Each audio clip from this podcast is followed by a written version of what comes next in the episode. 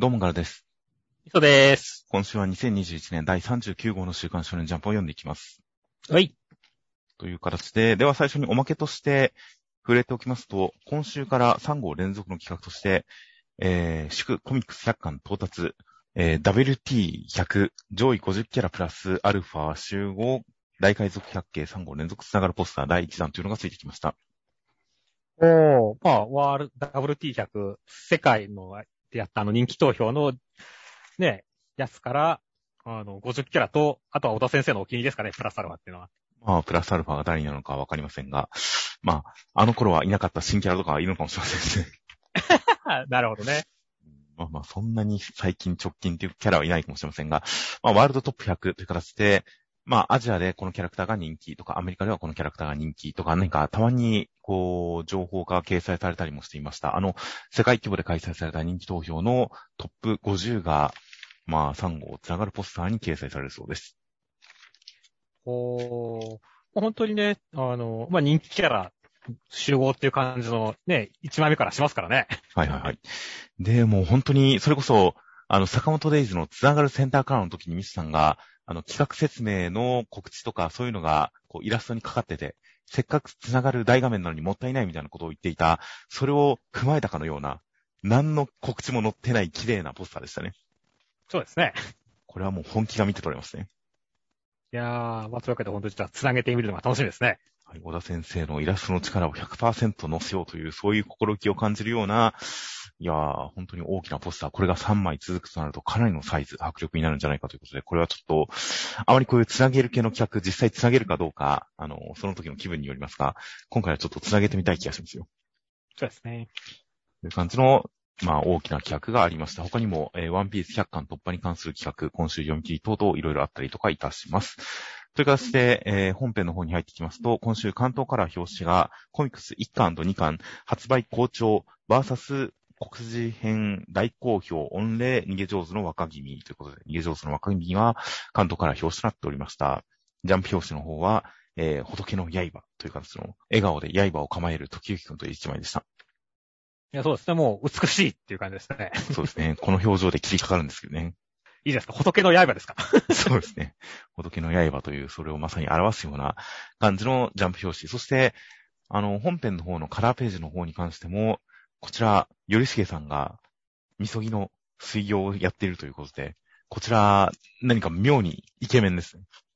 イケメンとね、まあ、よりしげさん、まあ、ギャグキャラだけど、やっぱイケメン度もありますからね。それと強化月間みたいな感じなんでしょうね。まあそうですね。表紙の時行くんといい、そして、この扉へ、秋の景色、ちょっと一足早いもみじの景色の中で、逃げる時行くんとそれを見守るよりしげさんという感じの、この何か雅な感じがすごくしてくるのは、なんでしょうね。すごい、この作品のそういう方面を存分にアピールする感じのカラーでしたね、今回は。そうだね。狙ってますね。短美さがすごい伝わってくる感じのカラーで大変綺麗でした。という感じで内容としましては、第29話で、えー撤退戦が始まりまして、星名軍も奮戦する中、えー小次郎くん、小次郎くんも奮闘して、敵の、えー和田米丸さんと対決ですという展開でした。いやー、まあ、今回はね、本当に、それぞれのね、長尺党のメンバー大活躍という形でね、あの、皆さん活躍してましたねっていう感じでしたね。はいはい。いや、本当にあの変装の力は、実際、何か軽く扱われてましたが、まあ、すごい効果絶対ですよね、そりゃ。そうだね。っていうか、ちょっとギャグになってもいいよねって。マジで誰だてめえみたいな。そうですね。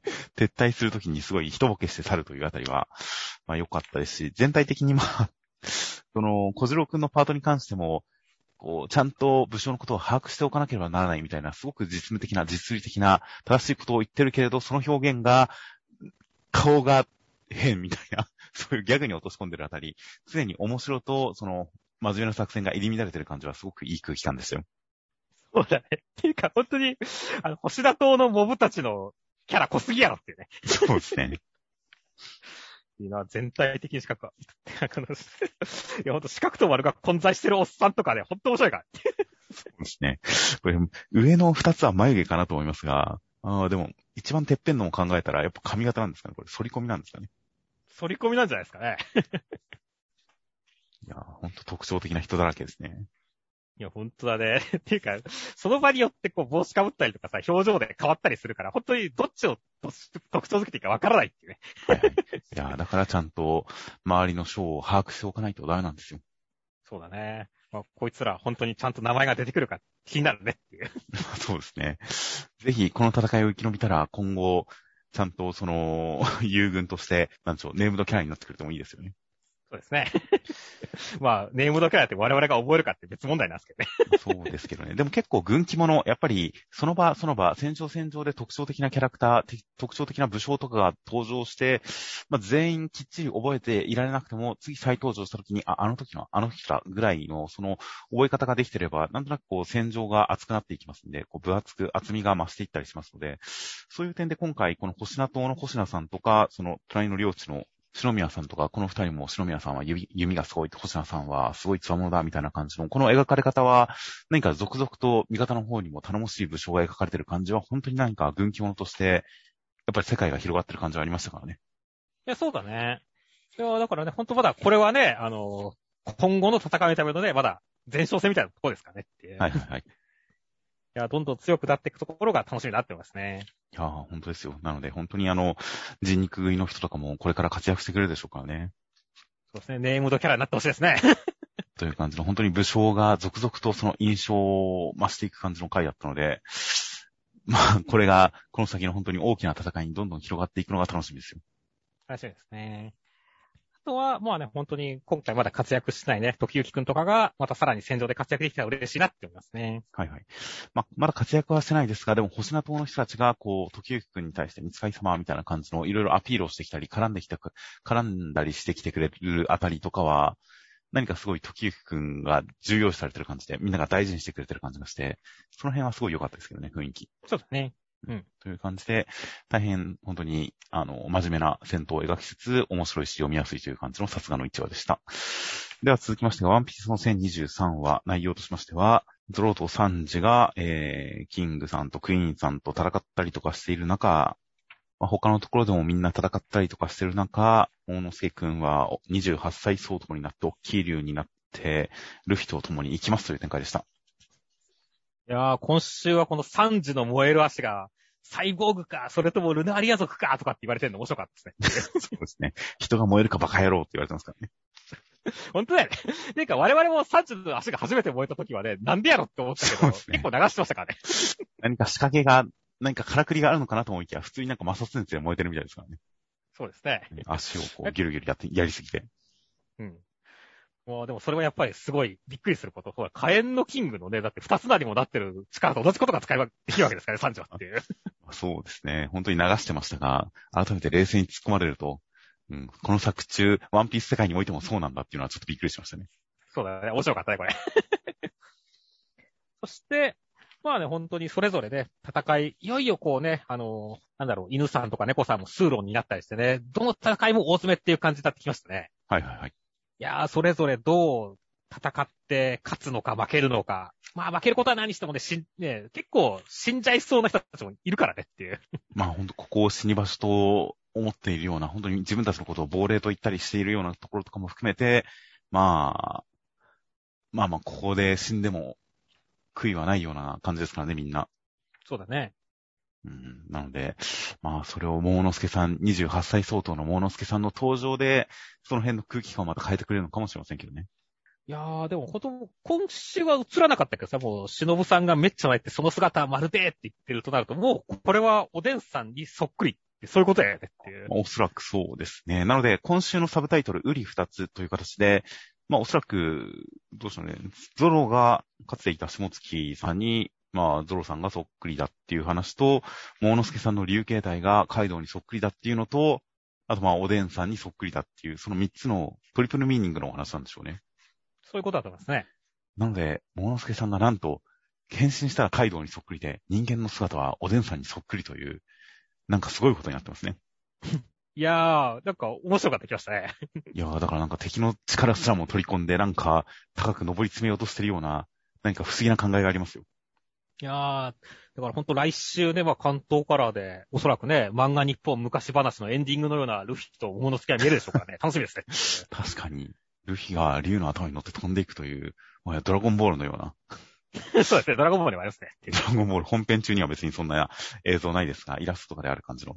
いやー、大変、大変盛り上がりそうな感じなので、楽しみですし、あとその、もう一つのウリ二つというところのゾロさんの下月、下月龍馬さん、そしてゾロの生まれ故郷が下月村で、なんかコミックスの、あのーおまけページみたいなところの解説では、ゾロのいた下月村っていうのがそもそもその下月、何か和の国の下月なんちゃらさん、刀鍛冶の人が、イーストブルーにやってきて村を作った的なことが説明されてるらしいですね。はいはいはいはい。なので、ゾロの師匠の人とかもその子孫だし、みたいな感じで、で、ゾロもその村にいる謎のじじいから剣を習ったし、みたいな、そういういろんな話がちょっと明かされてるらしいので、結構ここに来て、もうすでに、ワンピース連載初期にすでに語られていたと思われていた、そのゾロの、まあ、ライジングというか、バックボーンというか、それに関して改めて、ここでもう、サンジのあの、決闘割に、ゾロの方の何か出生談、決闘物語も、何かすごく面白そうな感じになってきましたね。そうだね。なんか、ね、やりそうな雰囲気あるよね。そうですね。この売り二つ話とかも含めて、単なる、うん、和の国の人がやってきて村を作って以上の関係性がゾロにもありそうな感じもして、大変その辺のお話、今回の戦いの中で明かされるのか、先々なのかわかりませんが、すごく楽しみにもなってきますよ。そうですね。という感じの、本当に戦いの中でいろいろと伏線がさらにさらに増えていくという、もう本当に何か複雑回帰なワンピース世界が広がってますよ。そうですね。という感じで楽しみです。では続きましてが、ドクターストーンの第208話内容としましては、計算機作りのためにメモリを作りました。磁石でセーブするぜ。そしてマグマさんが計算できたぜ。すごい、銀行もできたという展開でした。いやーもう今週もね、ゼロから人が作ったものが天才たちの頭脳を凌駕するっていう感じでね、コンピューターの偉大さを、こう、これでもかっっていう感じでかっこよく演出してくるのはすごかったですねっていう。いやー、本当にわかりやすく面白かったですし、で、その作り方に関して、この磁石、電気を流してプラスとマイナスが切り替わってみたいな、それをすごく物理的な装置として目の前に権限する感じというのは、本当に科学の面白さが詰まってましたよ。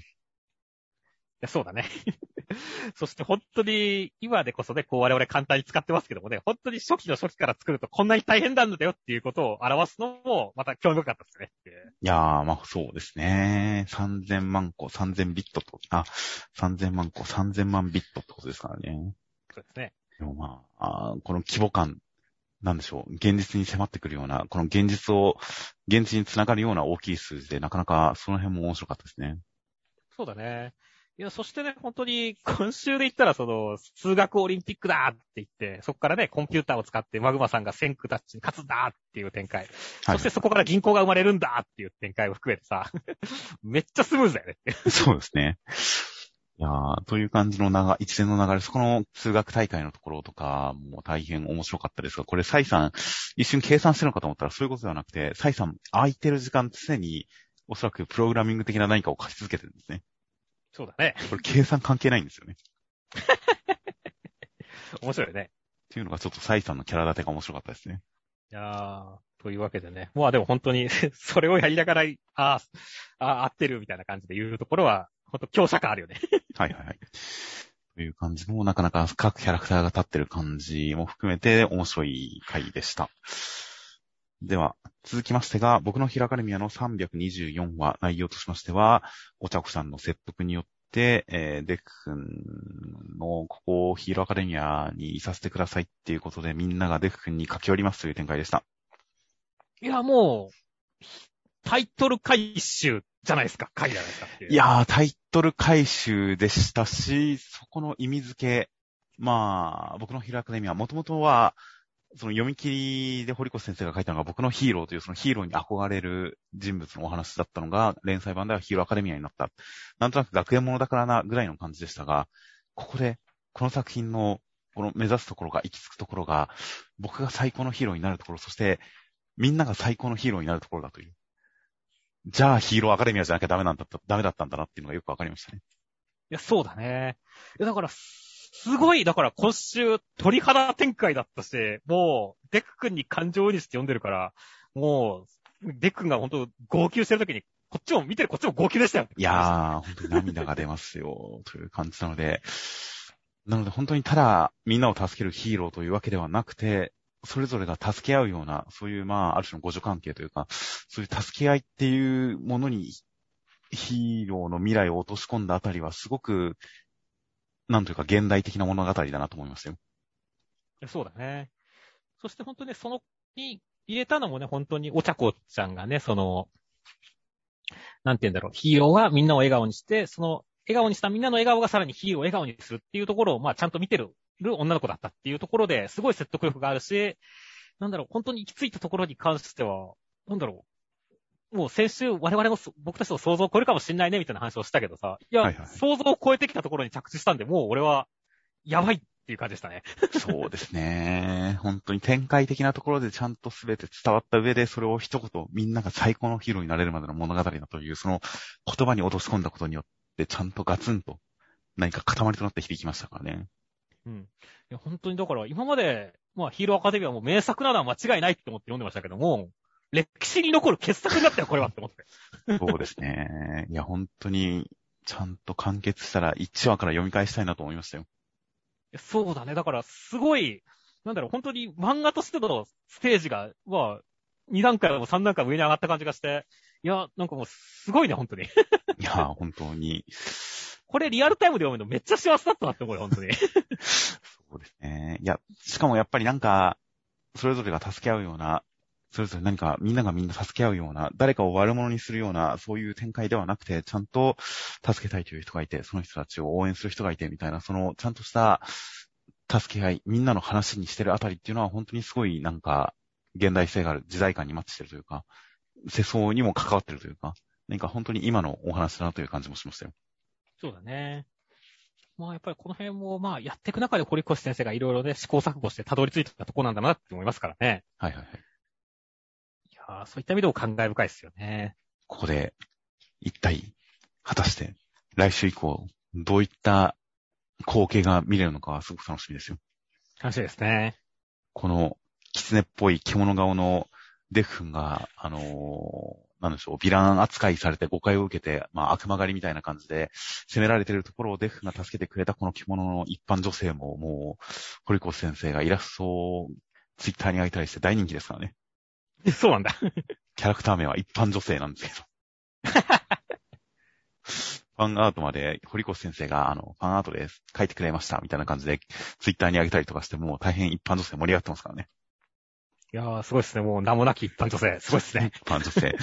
という感じだったりしますから、まあ、その辺のキャラクターがどういう表情を見せてくれるのか等々も含めて、大変楽しみです。では続きましてが、ブラックローバーの第304話内容としましては、メギグラさんを倒しまして呪いも解けてみんなこのまま死んじゃうかと思いきやミモザちゃんが助けてくれました。一方、その頃という展開でした。いやーもう戦いが終わって、ツンデレ感を出してくるノエルちゃん、ノゼルちゃん兄弟よかったっすねっていう。そうですね。二人してツンデレってますからね。そうそう。俺、俺も今ノゼルちゃんって言っちゃったから。はい、ノゼル兄様なのに。いやー、本当にだから、それくらいだから、気が抜けた感じがしていいなって思ったからね。いやー、どうすんだろう、ガジャさん死んだ時にって思ったけどね。はいはい。いやー、ここでミモザさん登場でね、ここで現実を覆していいじゃない。だってそれが魔法でしょっていう、この力技だね。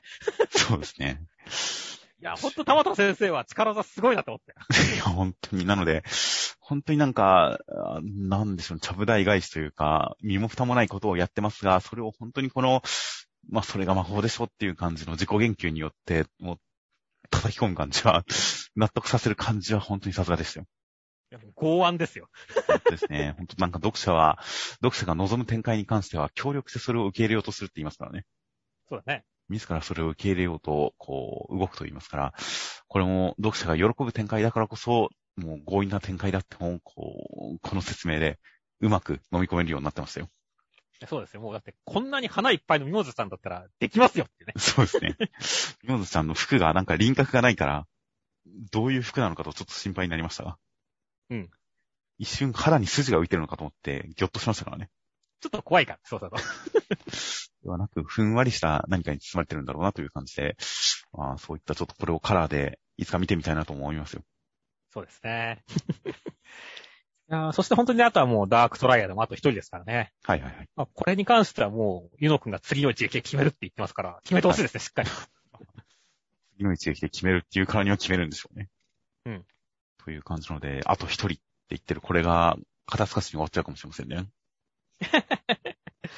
いや、すそうだね。もう、これで生き残ったらほんとユノくんが、ちょっと情けないからね。まあ、ここまで行ったからにはという、もう、アスタ君に被験する、もう唯一の存在であるユノ君ですから、そこは決めてほしいところですよ。ですね。という感じで、もしかしたらバニカさんはもう登場しないんですかね。なんか、解決しちゃった感あるよね。そうなくしちゃいましたね。まあまあ、なんか、こそこそとね、あの、生き残ってて逃げそうになってるバニカさんを来週あたり捕まえてくれてもいいですよね。うんなんか、ちょっと裏でなんかしててくれてもいいのになという感じはちょっとだけ期待しておきます。はい。では続きまして、センターカラーです。揺れるひな、その先にはコミックス一巻第10版出体センターカラー青の箱。ということで、センターカラーは大輝くんたちと一緒に海に来たひなちゃんがかき氷食ってるような、そんな一枚でした。いや、そうですね。日頃からね、体重制限してるね、ひなちゃんですからね、チートデイなんでしょうかねっていう。まあでもかき氷ってシロップ、結構この量かけてても多分100キロカロリーいかないぐらいだと思うんですよね。はいはいはい。まあ、フルーツも盛りだくさんだから OK ってことなんですかね。まあそうですね。フルーツも多少糖質は高くなっちゃいますが、まあまあ食物繊維もあるし、いいんじゃないですかね。まあね、確かに久しぶりのね、きっとこういう甘いもんでしょうから、だからこそよだれも垂れてるってことですよっていう。確かに言われたりとかですね。いや、本当アイスに比べたらかき氷って低糖質だし低カロリーですからね。うん。意外といいんですよ。なるほどね。いや、もういっぱい食べてくださいっていう感じですよ。まあ、そうですね。まあ、アイスも添えてあるんですけどね。という、まあ、まあまあ、チートデイですね、確かに。という感じの夏感。そして、大輝くんと二人ではなく、やっぱりこう、メガネくんと一緒に、この三人で、あ、海に来てるっていう感じの、その、まあ、ある種無邪気な仲の良さみたいな感じが見て取れて大変いい一枚でした。そうですね。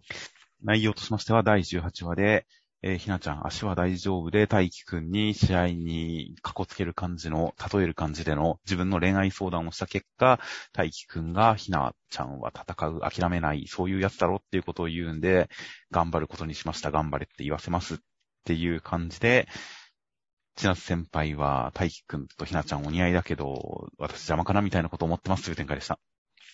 いや、もう、今週は今までちょっと作り笑顔だったひなちゃんの本気の笑顔来たーっていう感じですげえ良かったですね。いやー、よかったですね。そして頑張れって言わせた後に、言われなくても頑張るもん言わせたんだろうっていう、このやりとりがすでに頑張り始めてますよね。そうだね。いや、頑張ってるひなちゃんと思いましたよ。いや、本当だね。だから、すごい、あ、なんだろう。こんなスマートに解決してくるんだっていう 感じも含めてめちゃめちゃ良かったね。すごくなかった？ももっと曇ると思ったもんね。まあそうですね。だから、誰がひなちゃんのことをどう助けるかっていうことに関して、いろんなパターン考えられましたが、最終的には、大輝くんのその無自覚なひなちゃんに対する、まあ、本当にある種の応援とか、救いの言葉、ひなちゃんの本質を捉えた言葉によって、ひなちゃんが救われるという、その大輝くん無自覚救いという展開は、綺麗に決まりましたね。綺麗に決まったね。もうそれはもう確かにね、もう気づきたくないなんて言ってるね、ひなちゃんもういないっすよってね。そうですね。これはもうストレートに行くしかないねっていうね。はいはい。いやー、これで、今今のところひなちゃん、まだまだ魅力上げてくんだから、しっかり見ておくようにっていう感じの、その、私をミロ的な言葉がかりに終わってますが、こっから果たしてどんなアプローチをしてくるのか、どんなアピールをしてくるのか、どのくらいのレベルの押しかけ感を出してくるのか、すごく期待ですよ。いや、そうだね。正直なんかね、ほ先週のコメント欄とかでも負け広いみたいなことも言われてましたけど、いやもう、これは下手すりゃ逆転あるぞっていう。いや、僕はずっとそう思ってますよ。うん、俺は千達先輩派だから、逆転してほしくはないけど、ちょっと、戦々恐々としてる。これ逆転あるかもしんねえっていう。いや、いいですよね。でも、そんな中、今回、ひなちゃんと大輝くんの関係性が一歩進んだことによって、逆に千夏先輩がその二人に対して遠慮する、私って邪魔者かな、みたいな感じで、でもまあ、あの、引退するまでは、バスケをやってるうちは、同郷なんとか、みたいな感じで、これは千夏先輩がある種、同郷をかこつけて、同郷にかこつけて、大輝くんとの関係性を言い訳してる感じというか、ここに来て千夏先輩の方が、大輝くんに対する感情に対して無自覚な感じがしてきて、今度はこっちかっていう感じがするんですけどね。いや、そうですね。だから俺はもう、ひなちゃんのターンがすごい上がってきたから、次は千夏先輩だ、千夏先輩が上がるべきターンなんだっていうことで、めちゃくちゃ期待して高まってますよっていうい。やなので、今までこう、大輝くんと、ある種、まあ、それこそ無邪気にというか、まあ、わかんないんですが、千夏先輩の本心は。ただ、大輝くんに対して、かなり優しく、好意的に接してくれてた千夏先輩がひなちゃんとの関係があったことによって、一歩引くという、このシーソーゲーム感、押しつ押されつの感じっていうのが、本当になんか見事ではあるんですよね。いや、そうだね。いやーここで、千夏先輩も、ね、自分の恋心みたいなものを自覚するなり、まあ、大輝くんに改めてこれ直してもいいですけども、やってもらってね、いやー、ついにバトルが始まるかって感じですよ。まあ、まあまあ、本当にバトルに行く前に、千夏先輩が大輝くんとの関係性ってものに対して何かを気づくというか、自覚するというか、バスケのために一緒にいる人っていう以上の気持ちっていうのを本人が自覚する瞬間がこの後来るんだろうなと思うともうすでにちょっと胸がざわめきますよ。いや、もう、ニヤニヤが止まりませんよっていう。いやー、という感じなので、本当にあっちが攻めをこっちが引いてみたいな感じのこの関係性が次どういうターンを迎えるのか、いや、もうひなちゃんの押しかけに応募っぷりが見れたらいいなと僕は期待してますよ。そうですね。いやー、楽しみですね。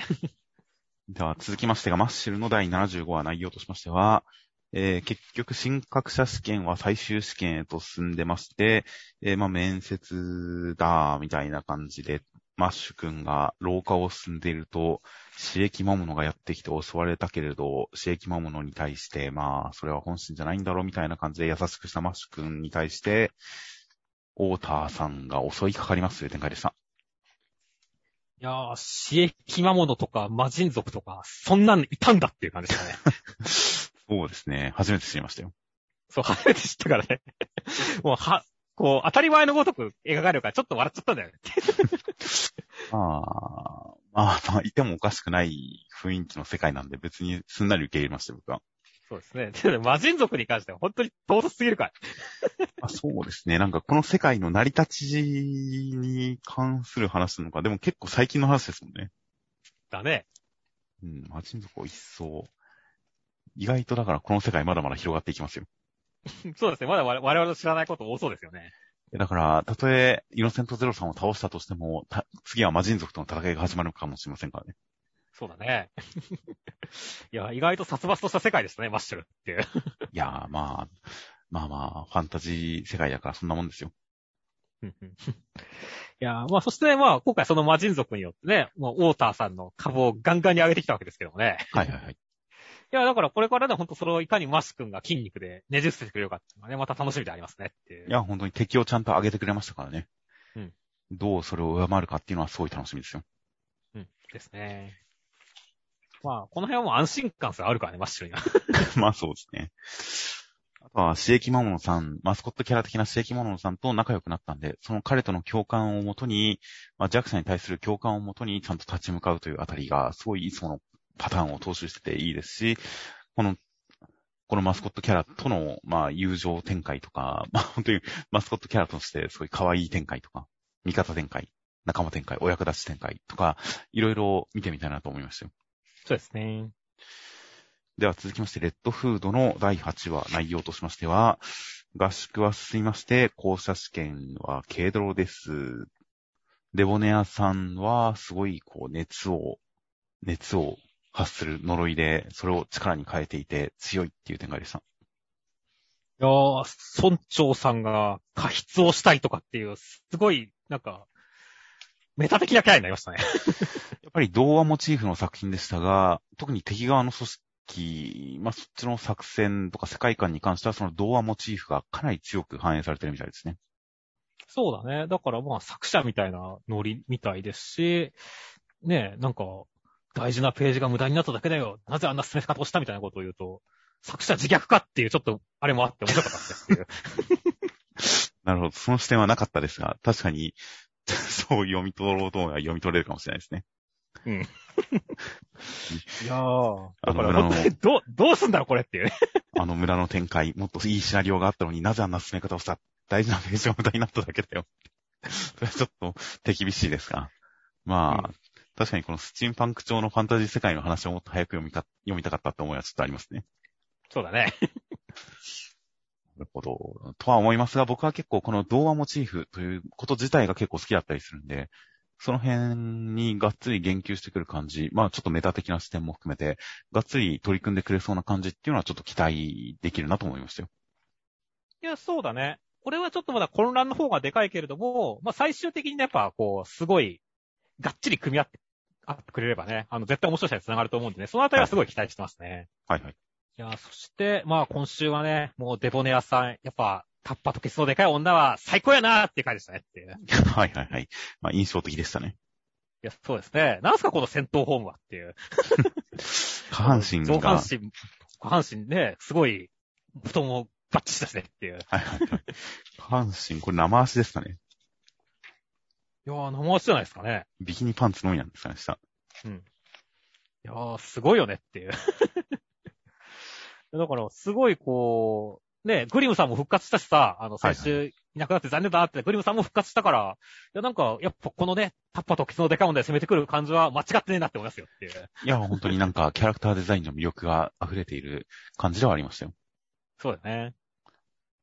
いや、なので、だからこそ、レボネアさんとベロー君の関係性みたいなものを気づいてほしいですし、あとグリムさんがせっかく戻ってきたんだから、こういう時の定番のグリムさんとベロー君がイチャイチャして、周りがあいつ何者だ的な、そういう展開もやってほしくはあったんですけどね。そうだね。なんか、まだ本当、グリムさんにとってもベロー君がその他大勢と変わんない扱いになっちゃってるからね。そうなんですよね。グリムさんが来てくれたから、お、これはベロー君とのイチャつき展開が、と思ったんですが、そこに至らなかったのは、すごく、すごく残念なんで、この時その辺を補充してほしいなとは思ってるんですよね。そうだね。今週の表紙が妙に鳥山明感があってよかったですね。確かにそうだね。表紙というか扉絵が。という、やっぱこのイラスト、デザインのセンスに関しては本当にすごく魅力的なものがあるよなという感じはあるんで、プラス本当にやっぱりキャラクターに関して、その同部屋の人たちとかも含めて、同期の人とかも含めて、本当にベロー君と周りのキャラクターとの関係性をもっときちんと築いてほしいなという期待をずっと持ち続けてはいます。はい。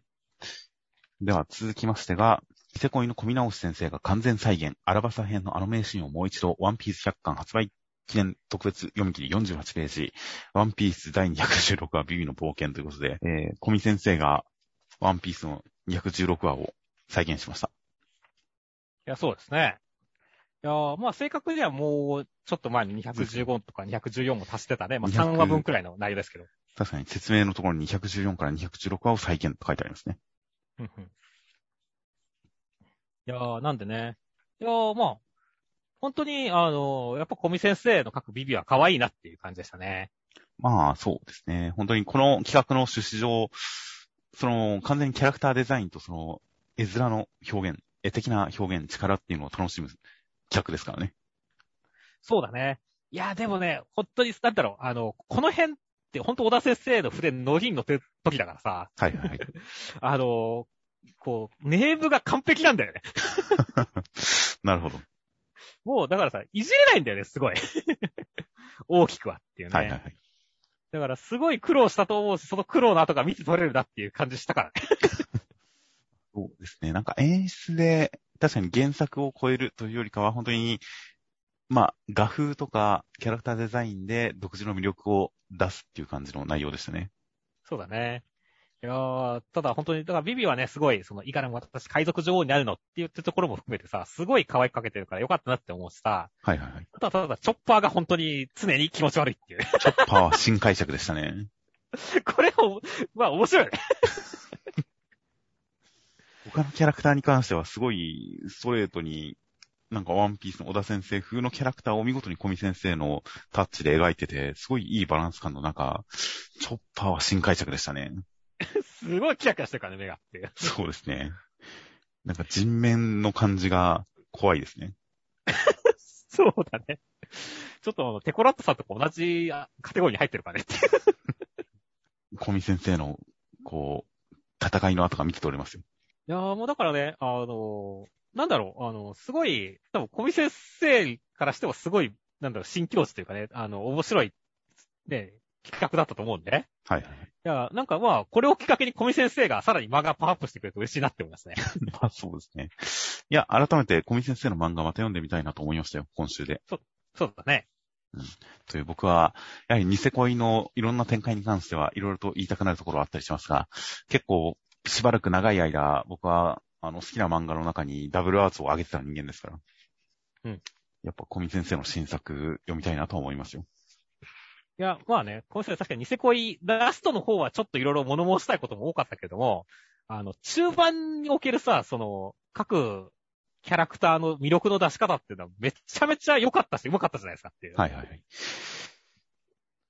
ね、だから、俺はほんと、小見先生また見たいなって思ってたよ、ジャンプでっていうね。そうなんですよ。なので、小見先生、キャラクターを魅力的に描けるからこそ、お話を停滞させるときに、すごく難しかったのかもしれないんですよね。そうだね。キャラクターをちゃんとしてる人として描いてしまうと、本来恋愛なんて停滞しないですから。ちゃんとしてる人たちだったら。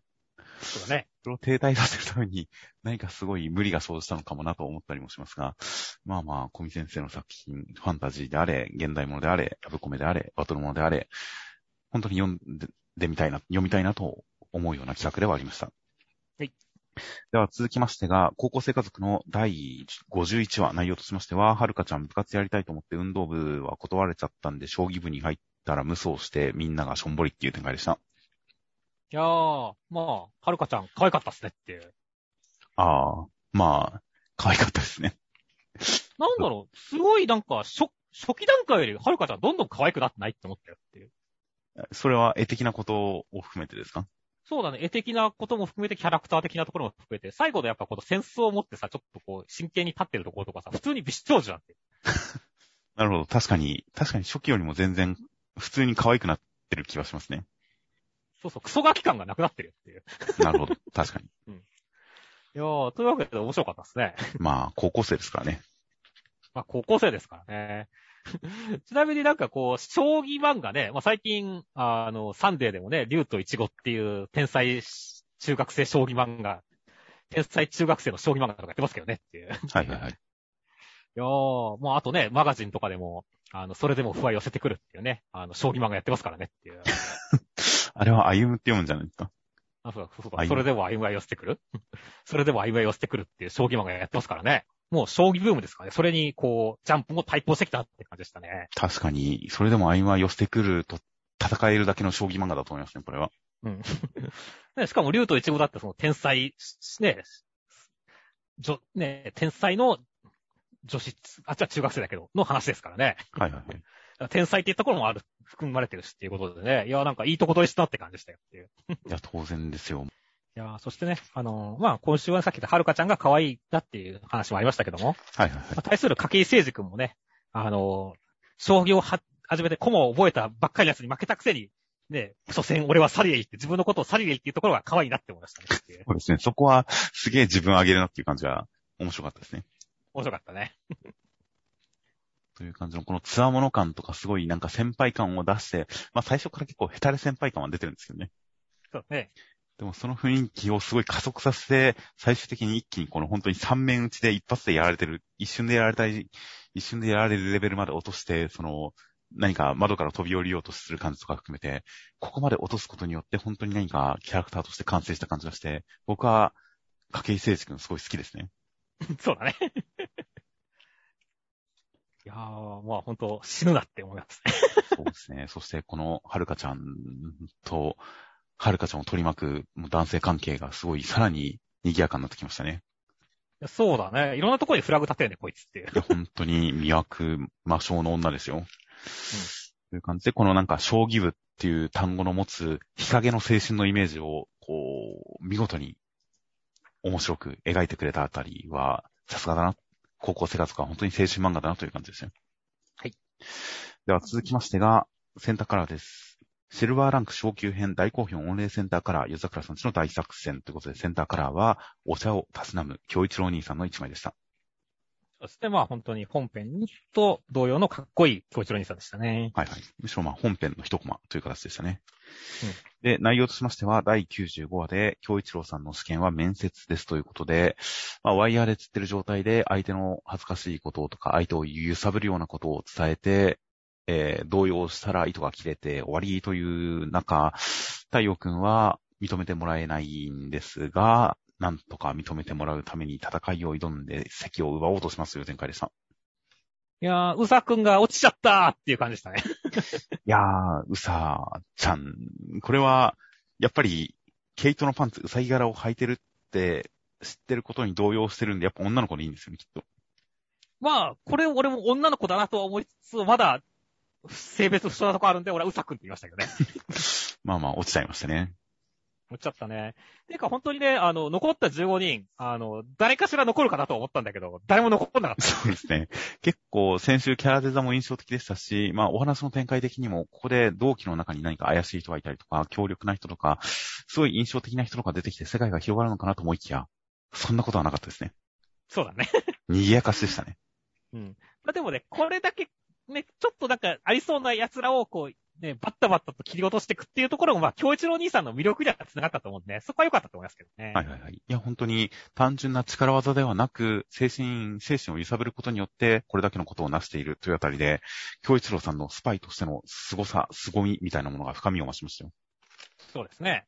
まあ、でも種を明かせば、このね、シルバーランク受験者黒歴史全録っていう謎の本でカンニングしてるってことですかねっていう。いやいや、これを入手している、これを入手できている時点で、それがスパイとしての能力です。ああ、確かにそうですね。いやー、ほんと、どこにあったんでしょうね、こんな本っていう。いや自分で書いたんじゃないですか。すごいね。ジョニーね、今日ジョニーさん。多分情報や筋からそういうなんか、そういうルートがあるんだと思いますけどね。はいはいはい。そしてそれをまとめたってことね。まあ、情報屋さんに製本してもらったんじゃないですかね。なるほどね。いやー、すごいですね。まあ確かに、そういったところもスパイの力ですからね。はいはい。いやーそしてね、まあ本当に、あの、展開的にもね、あの、太陽くんが弱い。それじゃダメだって言って、まあそこに対しても太陽くんがね、あの、認めてもらうために戦うっていうところは、本当に筋が通ってるね、しっかりとね。はいはいはい。ちゃんと盛り上げてきたなっていう感じがして楽しみですね。いや、本当にバトルというのを、ほとんど会話の代わりにコミュニケーションの一つとしてバトルを行うという少年バトル漫画の文法を体現したかのような展開ですし、あとそんな中、この京一郎兄さんの、あの、お前たちを守っているのはこの俺だっていう、ゆえに、その、ここでは認められないみたいな、このお前たちを守っているのはこの俺だっていう、この辺の発言の京一郎兄さんの兄感がとても良かったですね。いや、いいね。かっこいいね。この保護してるけど厳しくもあり、みたいな感じので、なんでしょうね、ちょっと小さく見てるというか、お前はまだまだだ的な感じの見方をしているあたりも含めて、この兄感がこの一コマに凝縮されてる感じがしてよかったですよ。うん、そうだね。いやーだからこそね、本当に、結構このね、試験編は、あのね、あの、心臓さんも双葉姉ちゃんもね、あの、やっぱ最終的にやっぱちょっと表情が変わるというかね、泣いたりとかほだされたりとかね、そういう感じになってるんでね。はいはい。いや、京一郎兄さんがね、ほんと最終的にこの顔以外の顔になったらどんな顔になるんだろうっていう期待値がガンガンあってますね。確かに目を開いて太陽君を認めてくれる瞬間が来るのかと思うとドキドキしちゃいますね。ドキドキしちゃいますね。という感じの。で、双葉姉ちゃんの家族なんだからぶつかり合え、遠慮なくぶつかり合えばいいっていう発言とかも本当に家族として、これを家族同士のやりとりとして見てくれてるあたりとかもすごいほんわかしましたし、果たして太陽くん、こう、ちっと認めさせて、京一郎さんどういう表情を引き出すのか本当に楽しみですよ。はいでは続きまして、ネル武芸道業の第7話、内容としましては、まあ、ネル君入学して女の子と乱取りして、こう、下着が見えて、うろたえたら、それに対して相手が、これが見えたから何って言ってがばって胸元を叩きますという展開でした。いやー金をついたらもう、授業始まってましたねっていう。一応まあ入学式の描写はありますけどね。いやーでもなんかもっと俺、馬見たかったんだけどね。うん、それに関しては多分今後の展開でですね、また。はいはい。まあ、確かにあの、授業の紹介のところでも、馬術はね、はいはいはい。あの、必修科目らしいですからね。そうですね。なので、ちなみに短期連載版、電子版でやった全4話短期連載版のネルでは、その、ジョークローさんに対してネル君が勝ち向かうときに、技の技量を埋める手段として、馬の馬上時代を申し込んだんですよ。馬に乗ればその、技術の差が埋められるんじゃないかみたいな、そういう展開だったんですよね。馬得意だからっていう。なるほどね。だから今後も、この馬設定、馬展開っていうのはここぞというところで出てくるんじゃないかと期待していますよ。いやー、そうだね。そして本当にあの、まあ、18版ということで、18個選択科目あるわけですけどね。はいはいはい。いや、なんだろう、あの、これ、量多いなって思ったね。どういうことですか？なんだろう、この、まあ、そら、国語、数学とかさ、あの、いろいろあるじゃないですか、授業の科目もっていう。はいはいはい。なんか、武芸だけで18個もあると、普通の授業大変だなと思ったねっていう。いや、まあ大変なんじゃないですか、そりゃ。うん。いやー、だから本当にでも、あとね、でもその反面ね、この18個全部のうんちくが今後連載が続けばあるんだろうなって思うと、ちょっと楽しみではあるんだよね。そうですね。選択とはいえ、まあ一年前期に一通り体験してっていうことですし、まあ各授業で印象的なキャラクターとか印象的な展開とか、印象的なラブコメとかあるでしょうから、大変楽しみですね。ね楽しみだね。そして、その第一弾として、なんか、ね、女の子出てきたわけですけどもね。はいはいはい。いやー、もう、あけび先輩がね、本当に、まあ今週出てきてもね、やっぱヒロインの格がかなりあるんでね。果たしてそれに対抗できるかっていう感じですね。いやーでも先輩、あけびさんはちゃんと先輩感を出してくれてるんで、同級生のちょっと、こう、勝ち気で気難しくてみたいな、その、やっぱり同級生女性感がすごい魅力的にこっちの子もあると思うんですけどね。なるほどね。じゃあもうこれからって感じですね。いやー、僕はこれはこれですでにかなりいい線いってると思いましたよ。いやーもう俺は、ね、こう、女に見られたくないんだったら、さらしくらい負けやって思ってるんですけど、どうなんですかねっていう。いやー、そんな差別ですよ、それは。差別なのか。差別です。そんな、自分が着たいものを着た上で、見られたいように見られればいいんですよ、それは。なるほどね。着たいもの、着たいものを着た上で、女性としては見てほしくないっていうんだったら、それに沿うのが現代社会ですよ。なるほど。いやー、なかなか大変な問題が来ましたねって。という感じので、そこでちゃんとこう、あのーこれが見えたから何っていう感じで、うろたえたネル君に対して胸元をはだけるっていう展開の、なんというか、その、無自覚お色気というか、うん、その感じというのは僕は大変期待だなと思いましたよ。はいはいはい。好きなタイプってことですね。そうですね、シチュエーションとしてかなり僕はグッと来てますから、なんでしょうね、無自覚、ゆえに、無自覚かつ負けん気が強く、自分の女性性に対して、なんでしょうね、否定的、無自覚、うん、であるからこそ、サービスシーンを発生させてしまうという、そういう展開を僕は期待してますよ。はいはいはいはい。いいですね。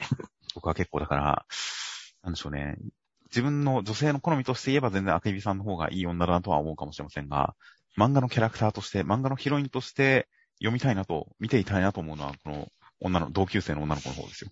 なるほどね。まあまあ、俺も本当これからの展開でね、あけびさん一挙ではつまらないんでね、あの、この子には頑張ってほしいなって思ってますよ。はいはい。副担の女の先生も何か怪しいですね。えべっちゃんですか？何かを秘めてそうな感じがしますしね。いや、秘めてそうな感じがしますね。いやー、なんでしょう、忍者っぽいですね。そうですね。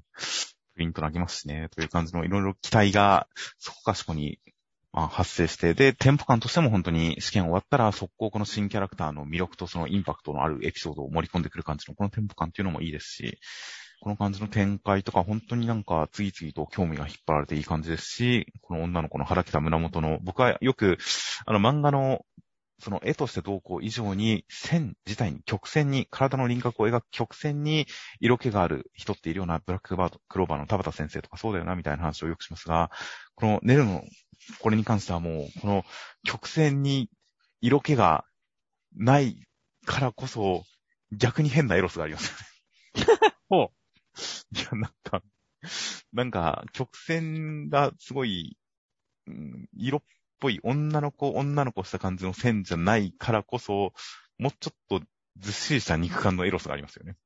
あー、まあ確かに独特のエロスはある、ますね、これ。という点が、なんか平川先生面白いなという感じだったりするので、いやー、この画風の女の子たちがどう魅力的に動いてくれるのか、描かれていくのか、本当に楽しみですよ。はい。では続きましてが、ジュース回戦の第156話内容としましては、伏黒くんは、つみきさんから星の話とか教わってたんで、キラーさんの術式が南十字星モチーフだって分かって、見事にそれを使って、キラーさんを誤爆しますという展開でした。いやーもう、キララさんの術式、ラブランデブ、青函飛行は、まあ、ごめん、ぶっちゃけあんまり意味わかんなかったんだけども。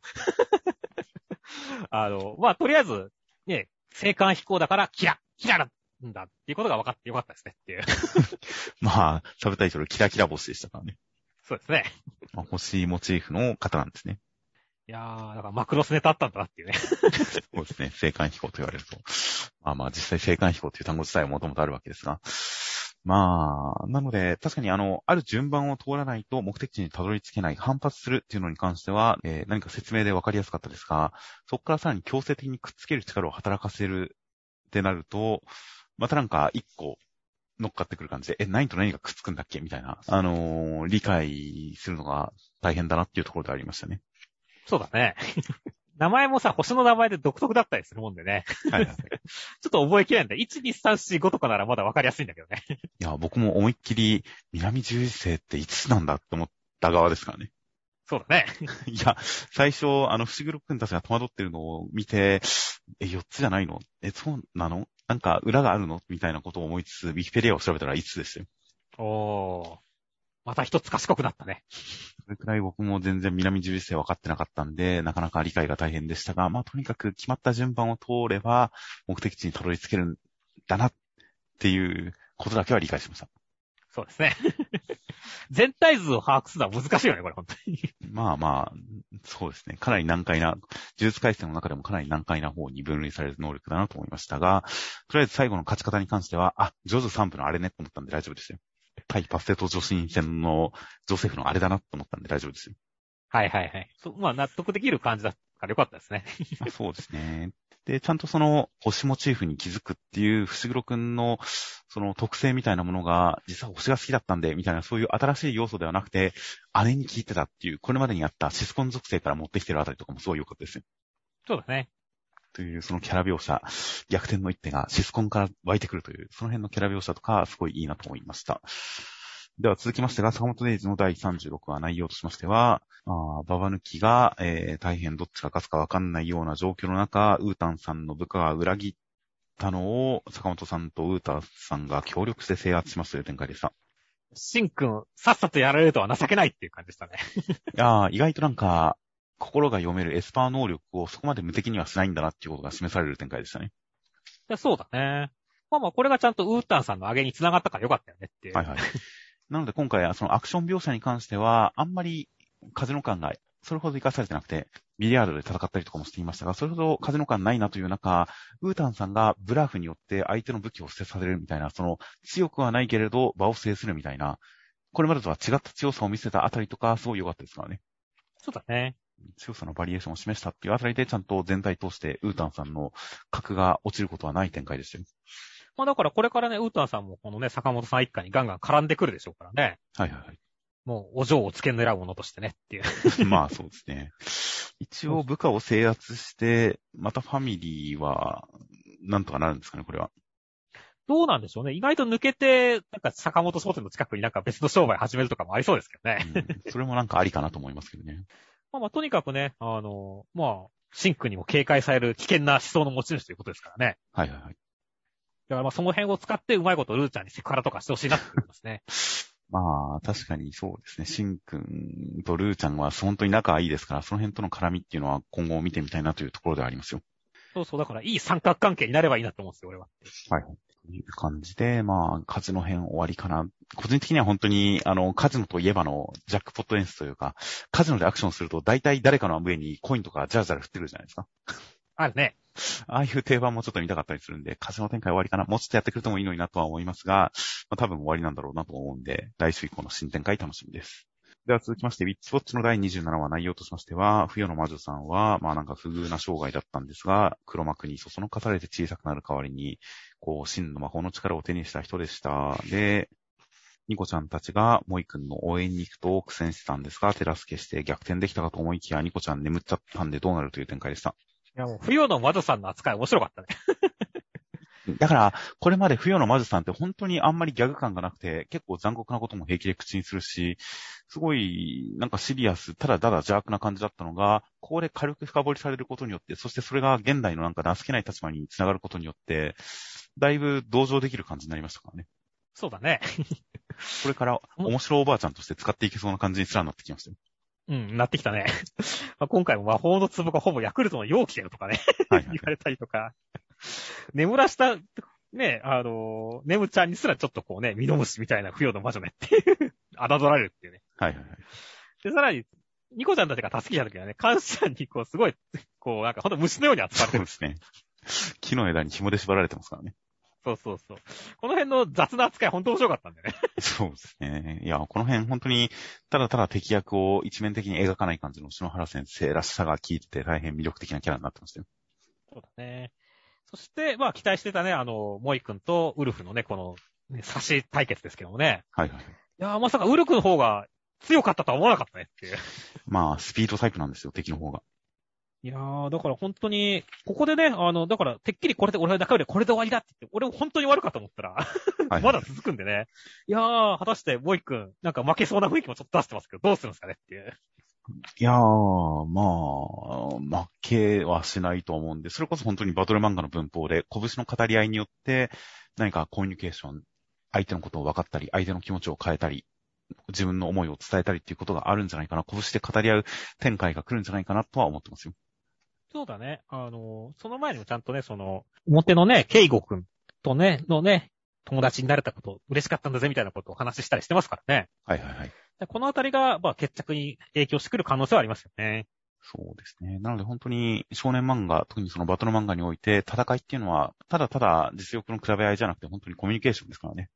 そうだね。思想の表明の試合ですから、その辺が、まあ二人、少なくともこうダメージを追いやった二人のこれからの戦いでなんか示されるんだろうなという、その男臭い展開とかを期待してますよ。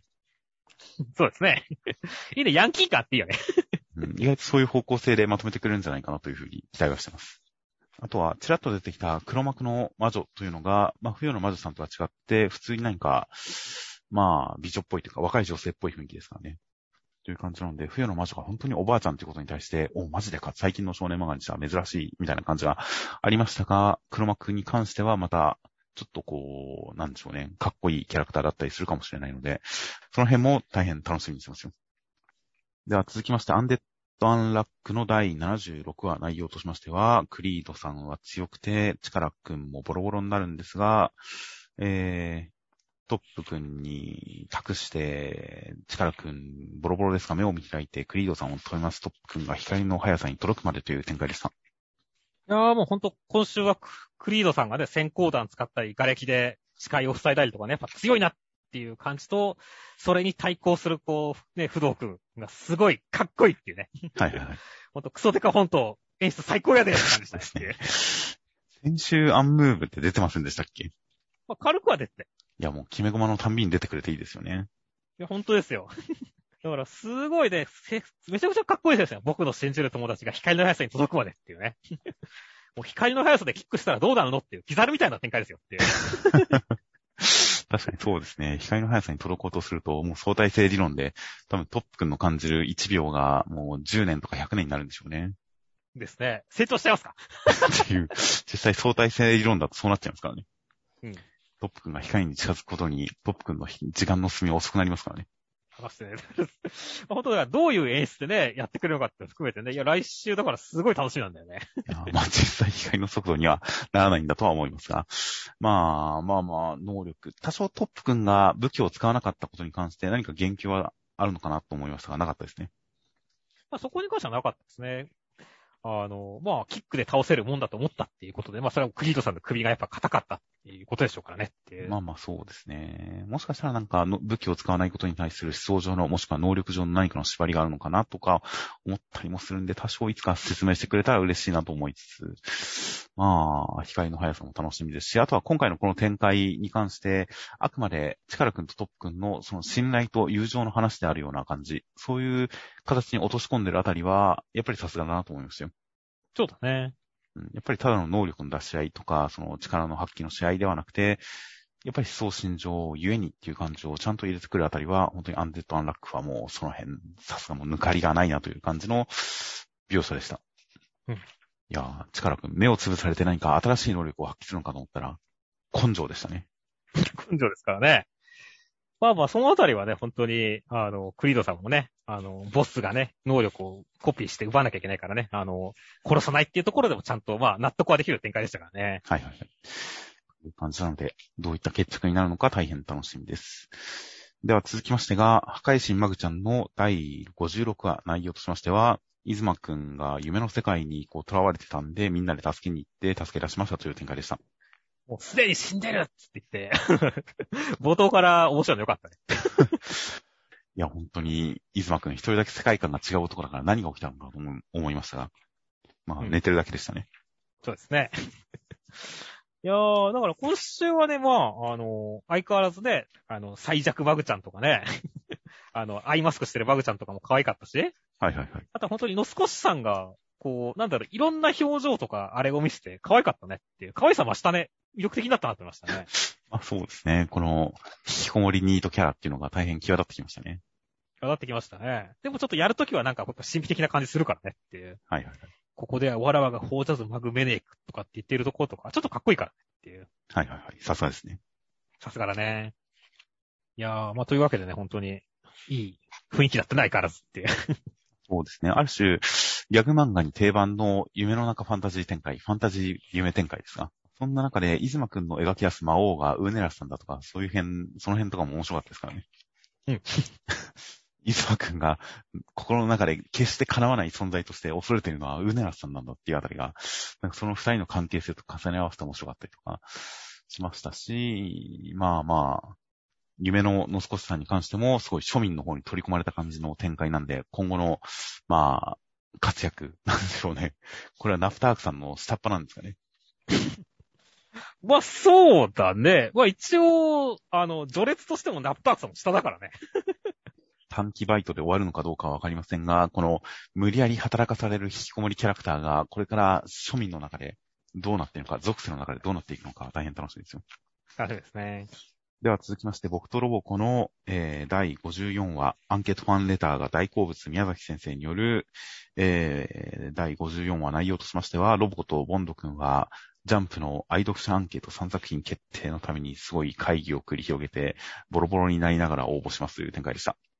いやもう今週は俺の話か、俺たちの話かっていう感じでしたね。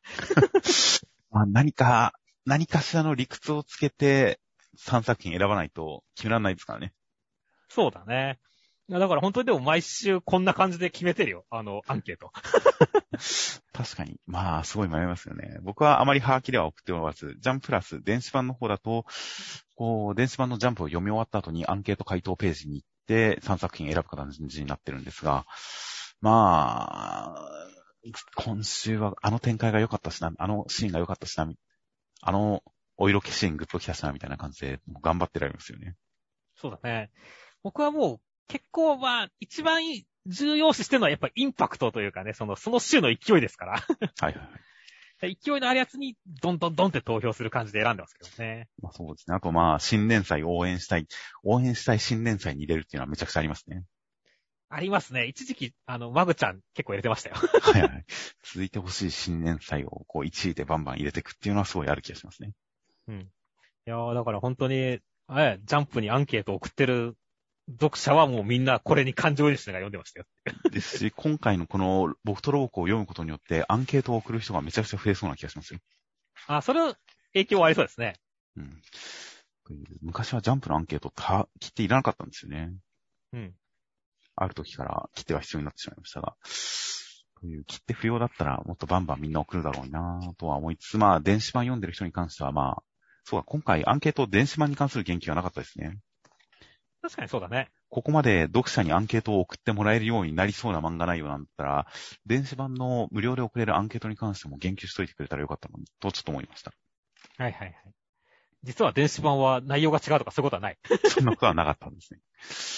電子版だと、あの、読者応募ページのプレゼントではなく、iTunes カードか、Google、あの、ギフトカードかなんかをもらえるような感じになっています。という感じのやつ。ボンド君が3作品、2, 2巡目に選んだやつのドクターストーンブラッククローバーの次3作品目が雨の降るっていうのが分かってるなと思いましたね。分かってますね。この最近の展開を耳につけ、雨の降るに入れるボンド君、さすが分かってるなと思いましたよ。いやー、素晴らしいですね。あと、なんだかんだでさ、全部の作品ちゃんと出してるところ偉いよねっていう宮崎先生。一応完全に全作品に触れてるんですっけ？触れてますね。ああ、さすがですね。で、ロボコはちゃんと各作品の主人公の似顔絵描いてますね。似顔絵描いてますからね。いやー、ネットフードはまだわかるけど、ネルは全くわかんねえなって。髪の跳ね方がまあ一応特徴ですね。うん。という、すごいもう、すごい応援企画ですよ、本当に。ですね。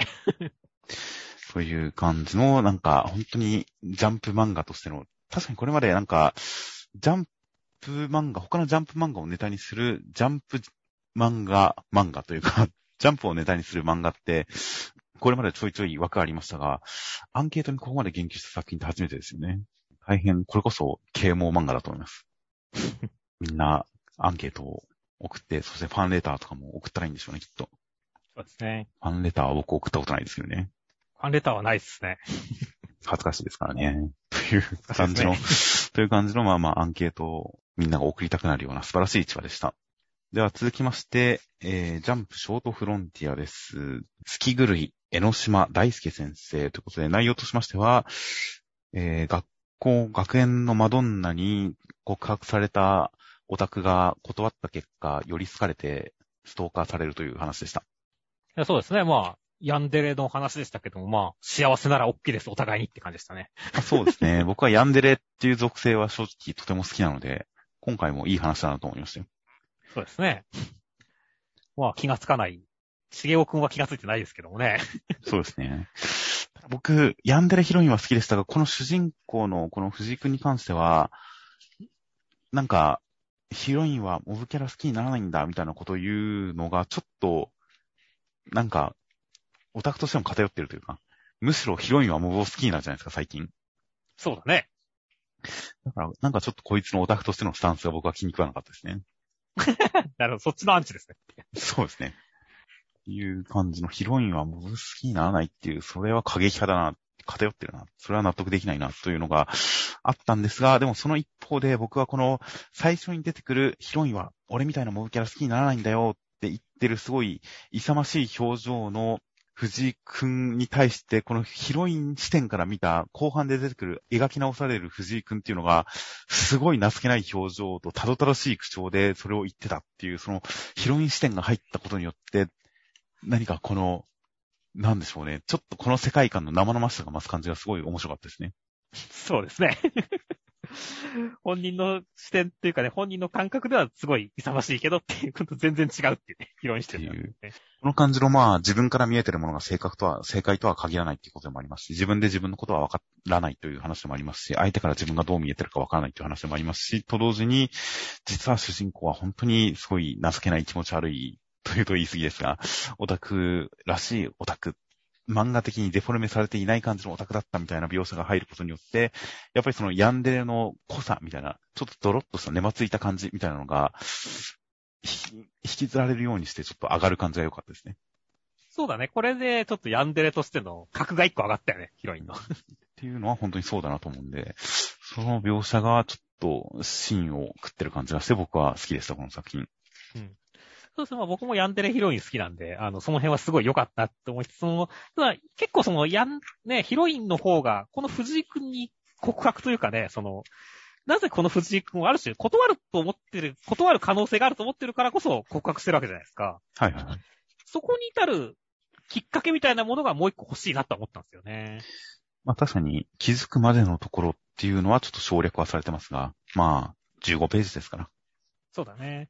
そこがあるともう一個ヤンデレヒロインのそのね、なんか魅力というかね、その得意性が出るかなって思ったんで、そのあたりはまたもし、なんかこれもこういうね、感じの話書くんだったらやってほしいなって思いますね。まあそうですね。本当に必要最小限のところしか描いていないという感じではあるので、第1話にしても、連載の第1話としてももっとボリュームが欲しいなという感じの内容ではあったのはまあしょうがないところではありますが、その範囲内ではすごく好きな作品でした。では続きまして、あやかしトライアングルの第57話内容としましては、日野月くんは、あの、メイさんによって復活させられていました。なんか、逆らおうとするとというか、なんか言うと、体が苛まれて、言うことを聞くしかないような、そんな立場みたいです。そして、メイさんは、スーちゃんの体を乗っ取っちゃいましたという展開でした。いや、もう、面影メイさんがね、あの、子供日野関くんを、ね、こう、無表情で蹴り飛ばすところとかね、めちゃくちゃこう、ボス感があってよかったねっていう。ま あそうですね。あと、日野月くんが逆らうと口答えするとパチンってやって、グワーって言って体がビリビリビリみたいな、この日野月くんのこの、すごい不幸な悪役感みたいなのが、だいぶ、ちょっとフェスシーズンを感じる感じがしてよかったですね。そうですね。まあ、もう、あやかしトライアングルね、いろんな性癖を攻める漫画でもありますからね、いいじゃないですかね。いや、本当に日野月くんが悪役だった頃より輝いてるなと思いますよ。まあ、その通りですね。いやー、そしてこれは完全に憑依されてしまった展開なんですかね。まあ、一旦はそうなったような気がしますけどね。うん。結構、まあ、まだ、なんだろう。スーちゃんの中にも、なんか別の人格というか、記憶みたいなのがあるような描写あったじゃないですか。そうなんですよ。だから逆にまだどっちかわかんないな、とは思ってるんですけどもね。ああ、ここで出てくるのが、そっか、なるほど。まあまあ、スーちゃんの中に本当のメイさんの、まあ記憶、まあ今回はっきりと、あの、あやかしみこは記憶ごと転送、転生するけど封印されてるみたいだね、みたいな話は、はっきり言及されてはいますが、やっぱスーちゃんの中にいたもう一人の何者かというのが描かれていたんで、いずれその辺はすごい絡んでくるんだろうなと思いつつ、最後に出てくるのがそっちの可能性は考えてなかったですね。なるほど。そう思うと確かに、これはミスリードでもっといろんな展開が考えられるのかもしれないですね。そうですね。まあまあ、だからとりあえずは本当に、まあ、期待してますよっていう。はいはいはい。いやー、まあ、表皮展開だったらね、それはそれでね、いろんなね、こう、エッチな展開にも結びつきますからねっていう。そうですね。いやーという感じなので、まあまあ、どういう展開であれ、最終的にはスーちゃんとまつりくんの絆の力で解決してくれることを期待してますよ。ああ、いいっすね。やっぱキスですか？キスで復活ですかっていや、まあそうですね。いや、本当に、まつりちゃんとスーちゃんの関係性を主軸にすることは、決してやめずにお話を進めていってほしいなとは思いますよ。うん。それは間違いないですね。という感じなので、まあ、ある種、あの、女の子の憑依展開というのを本当に、ラブで解決してくれたらなと期待しています。はい。では続きましてが、雨の降るの第17話内容としましては、イリエ先輩やルセットが揉めてるところに、ペロペロキャンディーが降ってきて、えー、アマトさんが他のお菓子使いを率いて何かしようとしているところに、つむぎちゃんが現れますという展開でした。いやー、アマトさん、大ボス襲来は、ちょっと巻いてる気がして不穏ですね。いやいやいや、鬼滅の刃だって、ボスに会ってからが巻き返し、巻き返しというか盛り上がったんですから。はいはいはい。そうですね。むしろこっからって感じですかね。そうです、そうです。ここでアクセルを踏んだ状態ですよ。まあ実際ね、本当にその、なんだろう。今週に関してはこのアクション描写、構図とかで、あの、はいはい含めて、めちゃめちゃ気合入ってるしかっこいいじゃないですかっていうね。いやー、確かに何かここぞというところを省略しがちなアクションが多かったですが、今回のつむぎちゃんがアマトさんに襲いかかるところとかもすごいしっかりと描いてましたしね。そうだね。いやー、迫力満点ですよ。うん。だから、まあ本当に、今までこのね、会話漫画としてだいぶ覚醒してきた雨の降るだけどもね、ここでバトル漫画としてもまた一個覚醒してる感じがしてね、いいなってましたからね。はい、はい。いやだから本当それらが合わさったね、本当最高の戦いがこの後ね、アマトさんと繰り広げられたらいいなって思いますよね。いやー、本当に、すごい、まさに因縁仇、これまでにないぐらいの因縁を持った相手なんで、それが今後の、まあ、お話の展開をどう膨らませていくのか、どういった関係性になっていくのかは、本当に大変楽しみです。いや、そうですね。もう入江先輩もついてこれないところに果たして美咲くんがついてこれるのかってとこも期待したいですねっていう。確かに、もう、美咲くん、この状況を何とかしてくれるのは美咲くんしかいないですよ。いないっすよ、本当に。という感じなので、もう本当に美咲くんの活躍が楽しみです。では最後に目次コメントが、えー、とりあえず読み切りの、えー、ビビの冒険、小見先生、子供の頃、麦わらの一味に入って冒険する夢を何度も見ました。万感を込め、祝100巻。という小見先生、もうなんかお久しぶりですみたいな読者に対する挨拶は一切抜きで、ワンピースに対する思いをぶちまける感じの素晴らしいコメントでした。いや、そうですね。ね、確かに今の子供とかね、結構やっぱ麦わらの一尾とかに入りたいとか、そういった夢持ってない人を探すのが難しそうですからっていう。まあまあまあ、そうですよね。自分が、麦わらの一味だったら、僕らも子供の頃、やっぱカメハメハ打つ練習とか、アバンスラッシュする練習とかしてた、やっぱその延長線上に、やっぱ麦わらの一味に入りたいっていうのはあるのかもしれませんよね。あると思いますね。まあ、僕がし小6とか小学校の時にギリギリワンピースやってましたが、そんなになんか、なんでしょうね。やっぱり原体験っていう感じではななかったですからね、もうすでに。そうだね。まあ、その辺の原体験は、まあ、小学校低学年とか幼、まあ、幼稚園とかそういう感じになっちゃうからね。そうですね。小見先生、おいくつぐらいだったか覚えてないですか？思い出せないですが。まあ、まあまあ、本当にワンピースの、ワンピースという作品の歴史を感じさせるコメントですね。ですね。あとは逃げ上手の若君松井先生、若返ったジャンプで若い作家さんと表紙を飾らせてもらっていることが何より嬉しいです。ということで、若返ったジャンプと若い作家さんたち。確かに、今、若い方、ベテラン勢、まあ、だいぶ減ってはきたんでしょうね。そうだね。やっぱまあ、近年始まった漫画がすごい多いですしね。はいはいはい。いやーもう松井先生も大ベテランですからね。松井先生は大ベテランですからね、特に。という感じなので、本当にその若いったジャンプ、若い作家さんと改めて中の人が言うと、本当に最近のジャンプはこう、いろいろと新しい才能が集まってるんだなという感じで、僕も青の箱とか買い、コミックス買いましたし、僕ネルも単行本出たら買うかもしれないですね。はいはいはい。というあたり、結構やっぱ新年祭、楽しい新年祭、僕とロボコとかも本当に面白いですし、楽しい新年祭いっぱいある今のジャンプを表すいいコメントだなと思いましたよ。そうですね。あとは、ウィッチウォッチの篠原先生、ワクチン接種は無事終わったけど、帰りに足をくじいて、左肩と左足と肛門が痛いっていうことですけれども、はいはいはい。おそらくワクチンで左肩、足をくじいて左足、肛門は一体何なんですかねっていう。門は、なんでしょうね。元から緩いんですかね？篠原先生といえば VIO 脱毛をしていることで有名ですが。そうなの？あの、あの、サンドイッチマンさんが一時期やっていたジャンプの漫画家さんにお話を聞くラジオ番組で、篠原先生がいろんな漫画に関するいろんなエピソードトークと合わせて VIO 脱毛のおすすめされてましたからね。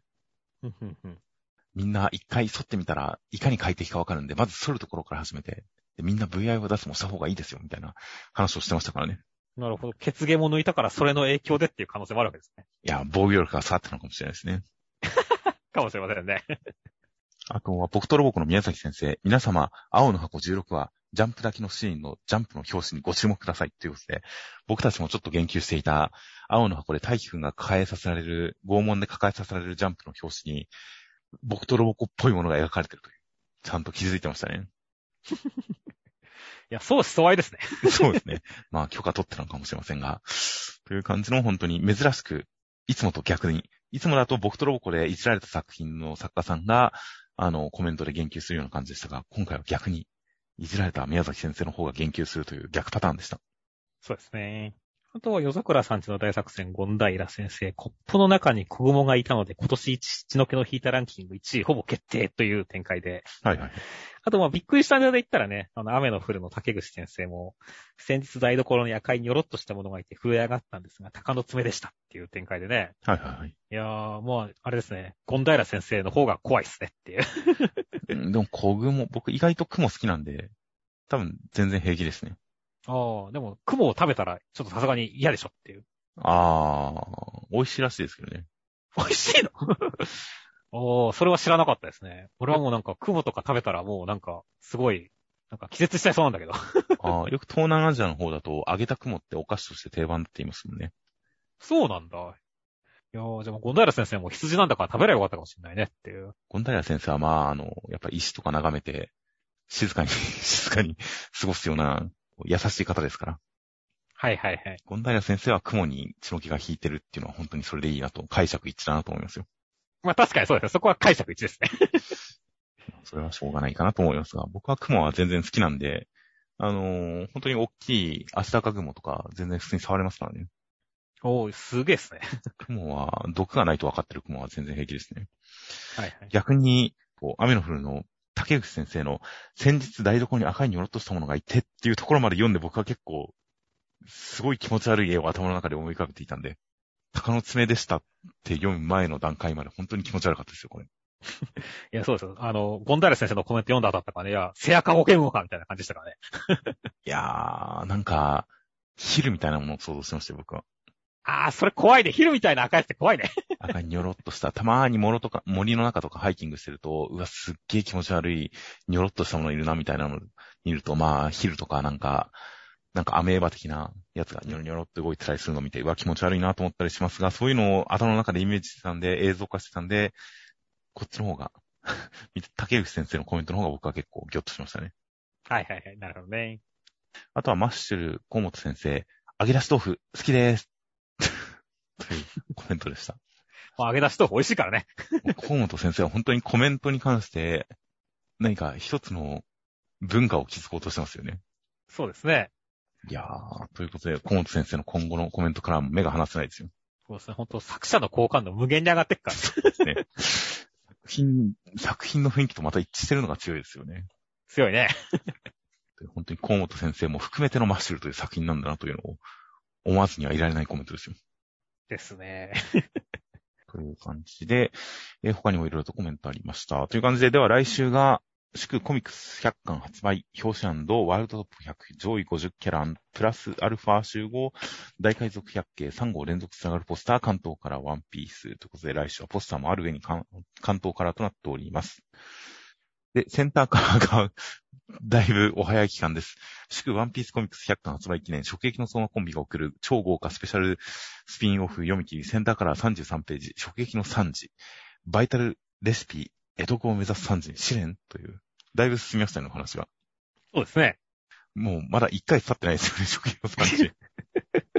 早いな、本当に。多分、これでもうそろそろコミックスになるくらいのページ数溜まりそうですよね。そうだね。だからまあ、これで出すんじゃないですかね、普通に。うん、じゃないかなというふうな気もする、もう初見産地、いつもの、ジャン、ワンピースの記念といえばいつもの初見の産地が掲載されます。あとは、シャイますます拡大中、大人気御礼センターから破壊神マグちゃん。ということで、センターからマグちゃん。という感じで、えー、まあ、ポスターもあるから、センターからは2作品だけですかね。という感じで、えー、では、先週のコメントの方を見ていきますと、えー、ヒーローアカデミアとかいろいろコメントありまして、自分はやっぱこの世界の市民嫌やわっていう感じの、ヒーローアカ世界の市民に対する、まあ、ヘイトのコメントとかありましたね。そうですね。まあ確かにちょっとね、まあ俺は、まあ嫌とまではいかないけど、やっぱちょっとリアルすぎてきついっていうのは先週もありましたからね。まあ、リアルよりもちょっとその嫌な面が強調されて描かれてるっていうところはあるかとは思いますよね。そうだね。実際あそこまで、ああいう世界でああいうことが起きて、実際にあそこまでみんながヒーローのこと攻めるかって言ったら、攻めない人の方が多そうな気もするけれど、まあその辺は多少、まあああいう面は絶対なくはないかなっていう感じで、まあちょっとした強調表現として受け止めてるところではありますよ。そうですね。あとはまあ同じヒロアカのコメントでね、アカデミアなのに教師の活躍とか影響力がほとんどない気がするみたいなコメントがありましたけど、はいはい、はい。これに関しては僕はあんまそうは思ってなくてね、まあ、最近は確かにちょっと少なかったかもしれないですけどね、もともとでも相沢先生とかね、オールマイト教師、ばオールマイトさんもね、ね、教師としてね、すごい活躍してましたから、結構ちゃんと教師は影響力とかね、すごいあったと思うんですけどね。はいはい。まあ確かに、この今の新シリーズ、現在のシーズンに入って以降、生徒たちの成長を描く展開が前面に来てるから、先生はちょっと下地を整えるだけで一歩下がった立ち位置に置かれてるのかもしれませんけどね。まあ、まあまあ、それこそ本当に先生たちの指導、導きがあってこその今だと思えば、まあ生徒の活躍の裏にはちゃんと先生たちの存在が感じられる気がしますよ。そうだね。それにまあ、あの、ある種その、まあ、指定関係の物語というよりかはね、その、まあ、暗殺教室みたいなのとはまたちょっと違ってね、あの、まあ、みんなで新しい時代を作っていくみたいな、そういう話に、ヒーローアカデミアっていう名前が帰結しましたからね、今週。はいはいはい。そういった意味でも、まあ、ちょっとやっぱそういうのとは違う漫画なんだなっていうところだと思いますけどもね。まあそうですね。確かに、教え教えられっていう関係以上に学ぶ場所としての意味合いが強く描かれてたんで、まあ、まあまあまあ、そういう面を今取り上げて、えー描いてるんだろうなという感じではありますね。うん。あとは逃げ上手の若君、ヒップアタック、ファン的にはありなしというので、あれがなしっていうのはどういうことですか？いや、もう、なんかあれじゃやっぱちょっとギャグすぎるとか、そういうことなんで、殺伐と世界、した世界でもあるからさ、殺し殺されみたいな。はいはいはい。ちょっとさすがにギャグすぎるんじゃないのっていう意味合いだと思うけど、まあ俺は全然ありなんだけどね。そういうことですか？僕はてっきり自分の好きなアイドルが、あの、こんなことをするなんて、みたいな、そういう、あの、時くんに対する解釈違いの話かと思いましたよ。ああ、はいはいはい。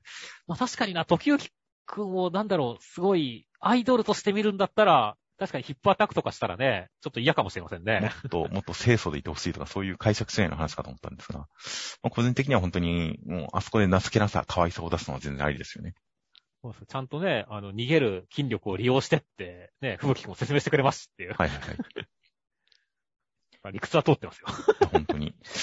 うんと、あと、逃げ上手の若身で、真面目に考えると、言ってることとやってることが矛盾してる気がする。山奥に隠れるとか、海外に逃げるべきでは？という形で、時行くんが武士の道に背くとしても自分は生きたい、1秒でも長く生きたい。みたいな、そういう話をしていたことに関して、だったら、もっと逃亡するべきでは？みたいなことを言ってる方がいて、まあ、逃げるだけだったら、まあ確かにそうだとは思うんですが、まあ、時行くんの中に、やっぱり人々を慈しむ、ある種支配者としての、支配者というか、上に立つ者としての優しさ、人間性、道徳感みたいなものがきちんとあるっていうことも描かれた上で、まあ最後の最後では生き残りたいっていう、そういうことなんだろうなというのと同時に、やっぱり時くんがまだ子供であることを考えると、やっぱり単独で逃亡するのも難しいでしょうからね。そうだね。それに、やっぱりなんだかんだでね、あの、北条の仲間というかね、まあ残党という表現をされてますけどね、時行くんを慕ってるね、諏訪神道なんかもそうだしね、はいはいはい。存在がいますからね、それを無視して逃げるっていうところは多分彼のプライドというかね、あの、しむ、ね、心としても許せないっていうところはあると思いますからね。まあ、そうですしね。まあ逃げたからといって、確実にそれが安全か、今より安全かっていうと、まあわからないところもあったりしますからね。そうですね。うん。という感じで、まあ、なんとなく、その逃げた方がいいんじゃないかっていう疑問も納得、理解はできつつも、まあ、まあまあでも、時行くんの考えもこういうことなんじゃないかなっていう感じで、自分なりの解釈でなんか納得してるところではありますよ。そうですね。あとは、呪術回戦は結構術式に関する、あの、コメント等々も、あの、現代的な術式が嫌われるっていうのに対してみんなどうなんだみたいな話に対するコメントもいろいろありました。そうですね。まあ、今週なんかね、本当に、キララさんの図式もそんなになんか、星を扱うとかって言えば結構古典的な気もするからね。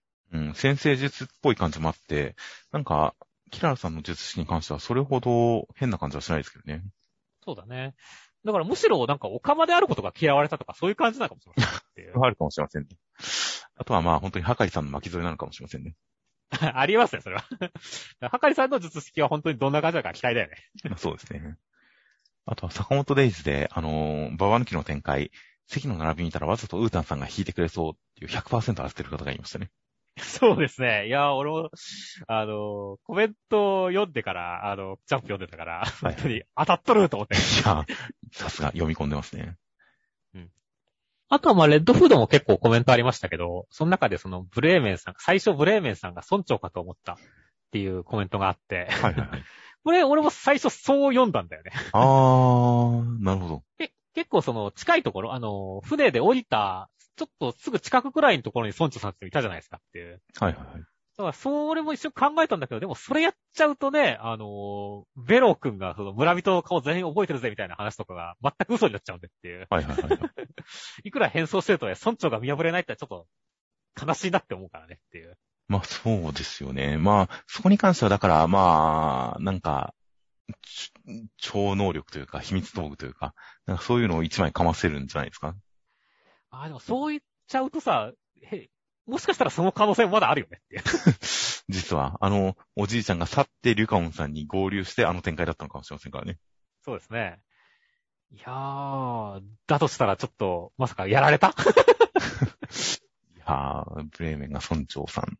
全然その思いはなかったですが、その発想はなかったですが、意外とあと、あと、ブブレーメンさんに変身したら面白いですね、村長が。